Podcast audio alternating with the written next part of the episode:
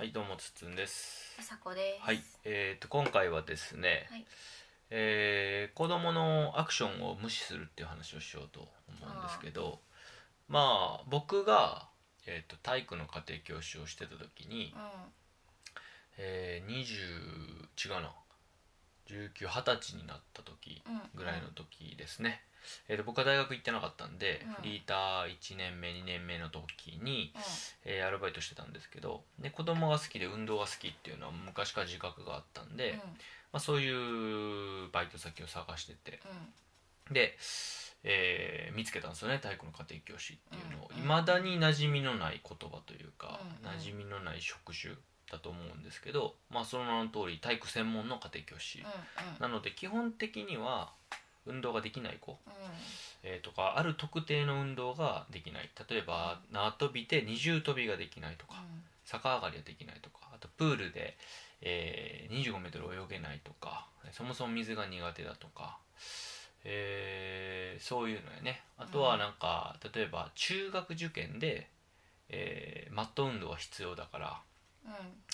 えーやらないといけなくてとかっていうのもあるし、うんうん。うんあと組体操か。うん小学校6年生の最後の組体操でちょっと運動が苦手だけどまあね組体操って、まあ、できなかったら目立つというか、ほんまは多分目立ってなくて実は。あの自分の子供見てるから、うんうんそそんなに多分目立たへんと思うけどやっぱ気になるし、うん。まあ、最後本人としてはね、うん。えー成功できた方があーまあいい終わり方ができるっていうのもあるからそういうので、えー依頼を受けてで、えーまあそれができるようになるサポートをしていくっていう。うん。でまあそういうのから始まって結局できるようになった。例えば逆上がりできるようになったけど、まあ、運動うん。えーやっていきたい。でも運動にちょっと苦手意識があるけど1対1なら結構続けられそうやからって、結構継続してっていう子もいたので僕やと小学校1年生の子が小学校4年生5年生になるまでずっと継続してうん。逆上がりから入ったけど3年間ずっと一緒に毎週運動してた子とかもいたりしますね。うん。で、えーその時に、えー無視するって話が何かっていうと,、えーっとそういう中で発達障害うん。えーの子を僕は結構担当したり知的障害を持ってる子を担当したりすることがあって、えーそれで、えっと発達障害の子自閉症の子、えーかな？自閉症って最初言ってて多分僕は勉強した中で発達障害なんだろうなというような感じで、えー受け止めながら、えー頑張って運動していった子がいたんですけど、うんうんその子が、えー、とその時はまだ幼稚園で、うん。えーっとねなんというか、えー発達障害っていうのはもともと脳に、えー障害があって、うん。えーコミュニケーションがうん。取りづらい、うん。えーっていうのが主ななんていうか特徴、うんうん、としてある。でコミュニケーションにが難しいっていうのはどういうことかっていうと相手の気持ちをこう読み取ることが結構難しい、あと、えっと、文章、まあ、その子だ、その子は特にかかもしれないけど僕が見た中では文章をねあのー言葉を一文字ずつうんうん。認識して文章としてサラサラサラっと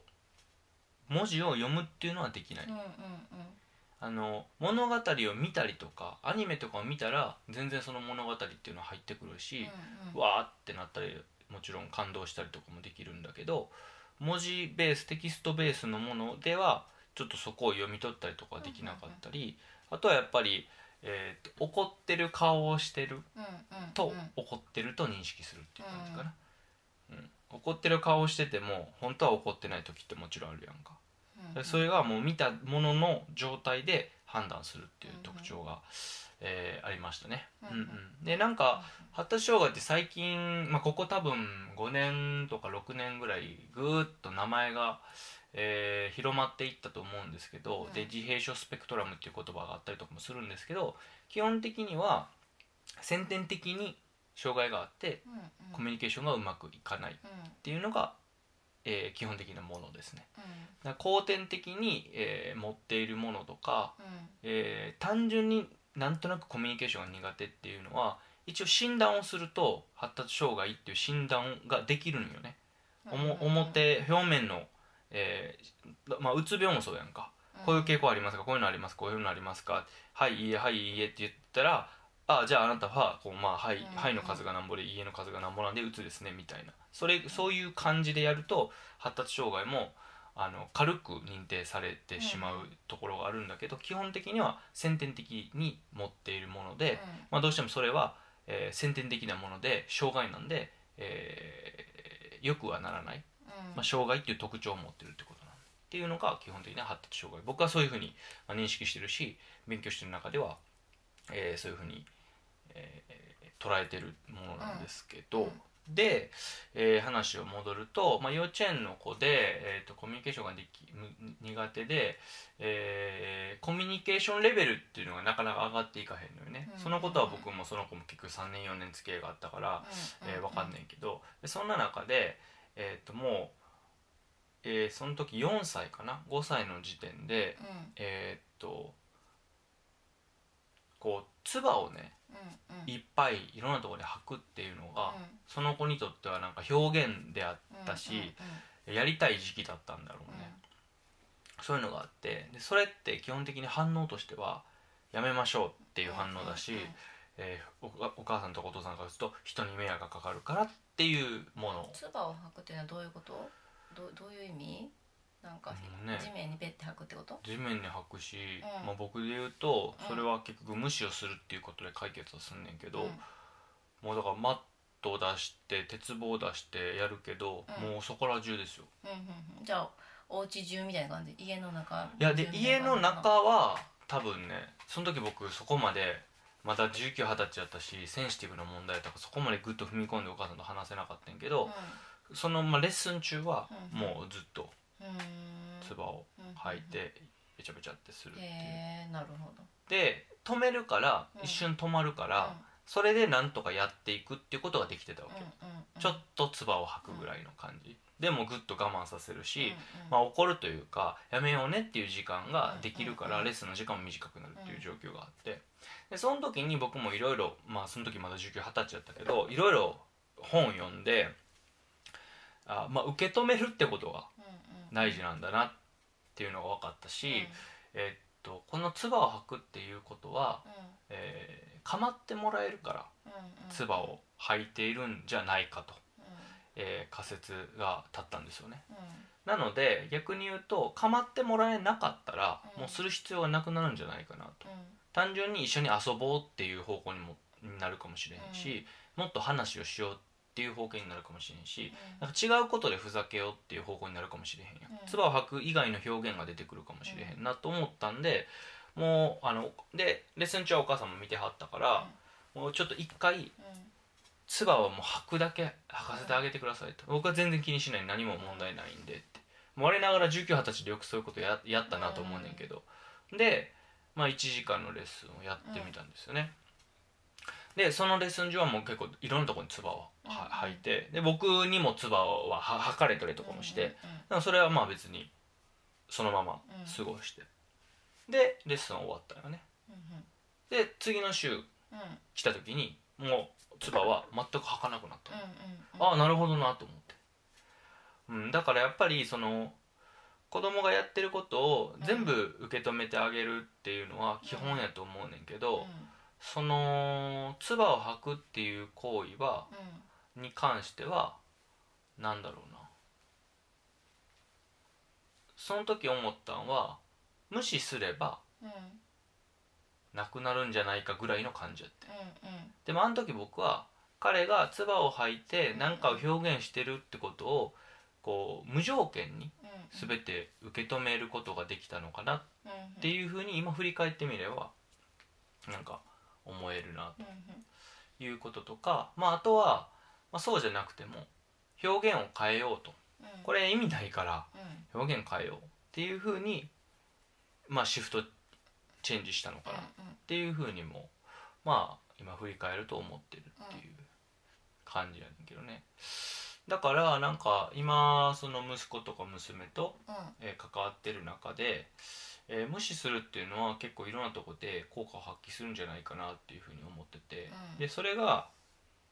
この話をしようっって思ったのは、うん。実はもう一個きっかけがあってうん。この前うちの幼稚園で、うん。えー終業式がねうん夏休みの終業夏休み前のえー1学期の終業式があった時に、カレーを子供たちが作る。それを親に振る舞う。うん。だから親御さんもちょっと早めに来て、うん。えー終業式の前にそのカレーをみんなで食べる時間を、うん。えー作るというイベントが、えーあって、うんでその時に結構まあ親御さんたちがどういうふうに接してるかなとか、うん。先生がどんなふうに接してるかなという中に入って、えー一緒の空間で見ることができたと。でその時にね男の先生がうん。こう喋ってる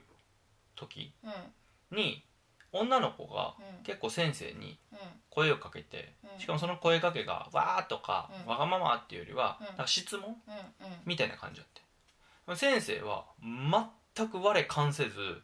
自分のその親御さんとかに説明することとかをうん全部サラサラサラサラサラサラサラサラって言った後にうん。その子とコミュニケーション取ったんようんうんそれってその瞬間は完全無視やん。うんどんなアクションをやろうと今やってるからって無視。でもその時に「ちょっと待ってね」とかうん。そういうのも言ってなくてうんうーっと言って終わったらそれは先生がの自分の今の役割とかやらないといけないことが終わったからはい、えー次コミュニケーション取りますよっていうこう順番をうん。こう守ったっていう形の無視やってんけど、うんでこれは大事なことやなと思って、でそれをいつもいつも「ちょっと待って」とか「うん。もう」とか怒ったり叱ったり、うん。まあ、逆にコミュニケーションしに行って中断するっていうのは、うんまあ、主導権は子供に握られるわけやし、うん。子供もあ構ってくれるし反応してくれるからうん。いいやと思って、まあ、ずっとそのコミュニケーションって続くと思うんだよね、そうやね。だけど先生はそういうふうに接していたから、うん。あこれも結構、えー取り入れてみるとうんうん。面白いんじゃないかなってう。んうん。無視するっていう言葉だけで見るとなんかこうただ子供のことをうん。全くないがしろにするみたいな風に聞こえるけど、なんか受け止めてる受け止める方向性のものと、あとはその今はこの大人が、まあ、僕らがこうしてるから、うん。えーそれはそれこれはこれだよって示すうん。こと、コミュニケーションの方法と。うん。だからまあ2種類あるのかなと思って、うん、だからこれを、まあ、例えば僕と、えー、梨紗子さんが喋ってる時に喋、らんといてってなったりとか、うん。えーすることあるじゃないですか娘が、うんえーうるさいとかうん。なったりとかする時あるけど、まあ、そういうのはなんか、まあ、無無視するべきなんかなというふうには思いましたね、うんなるほど。うん、でそれは話してるわけやし、うん。まあ、大事なことを話してることもあれば、まあ、業務連絡的なこと話をしてる時もあるけど、まあ、それは大事な話やからね、うん。それに関しては。だからそれであれやね。ちょっとこっちの覚悟がいるよね。なんか要は結構無視して一瞬で収まるかというとむしろ子供は一旦ヒートアップしたりするやん。うんうんうん。例えばなんやろ聞いてくれないと思って大き大きい声出すとか、うんうんしつこく言うとか、なんやろこうちょパンパンみたいなの来たりとかさ。それも無視しなあかんよそれも無視そこがさちょっとイラってきたりとかさ例えば、はいはいはい。はいなんかいい加減にしなさいって言いたくなったりとかあるやん,、うんうんうん。そこの覚悟を持ってそれさえ無視するっていう、うんうんうんうん。ある意味そこは覚悟みたいなのがいるよね。そうねなんか、うん、中途半端にしたら結局構ってあげちゃうことになっちゃうしそうね怒るっていうリアクションでねリアクションしちゃうもんね、うん。無視じゃなくって。そうやね。うんうんなんかこれは多分もうちょっと、えー無視する以外の言葉があるような気もするしうん。なんかもうちょっと深いレベルで捉えられるような気がするんですけど、ちょっとまあ知識不足ではあるんで、とりあえずそのなんかテクニックとして、うん。えー無視するっていうのをやってみたら、えーいいのかなと。もう少し自分僕たちのペース、うん。親のペースっていうのをもうちょっと握って主導権を握って、えーいけるのかな。で僕はなんか子供に主導権握られるのはあんま良くないと思ってて、うん。イニシアチブはやっぱこっちが持ってる。なんでかっていうとそのなんていうのかな、えー子供たちはどうしてもさ生活とか今の人生っていうのは僕らに今依存してるわけやし、うん。でもちろん生活っていうものがなければさうんあの成り立たへんわけでしょ、うん。特に奥さうんんは生活を支えてくれてるわけやから,、うん。だからそこで主導権を握れないと結構しんどいのかなと、うんうん、ある意味そのえー家の長と書いて課長やけど、まあ、課長は誰なのかっていうのをしっかり示してこのまあ僕らでいうとこの家族4人。この4人の群れ4人の集団っていうのはなんかちゃんと方向性を持って進んでいかないと、うん。まあ、しんどいやん。この方向性でいこうよねっていうのがなかったらブレブレブレブレってやるとむ無駄なロスも多くなるし、うん。うん、エネルギーもなんか漏れる感じがするから。うん。だからそういうのは、えー大事にしたいなというふうには最近感じていますね。うん。はい、でじ次の回で喋ろうと思ってるのがうん。ちょっと余裕の話をしたいなと思ってるので、まあそこにつながっていくのかなっていう感じです。はいなるほど。はい。はまあ、今回はちょっとその無視っていうことをちょっと取り上げて話をしてみました。はい。はい、では以上です。ありがとうございました。ありがとうございました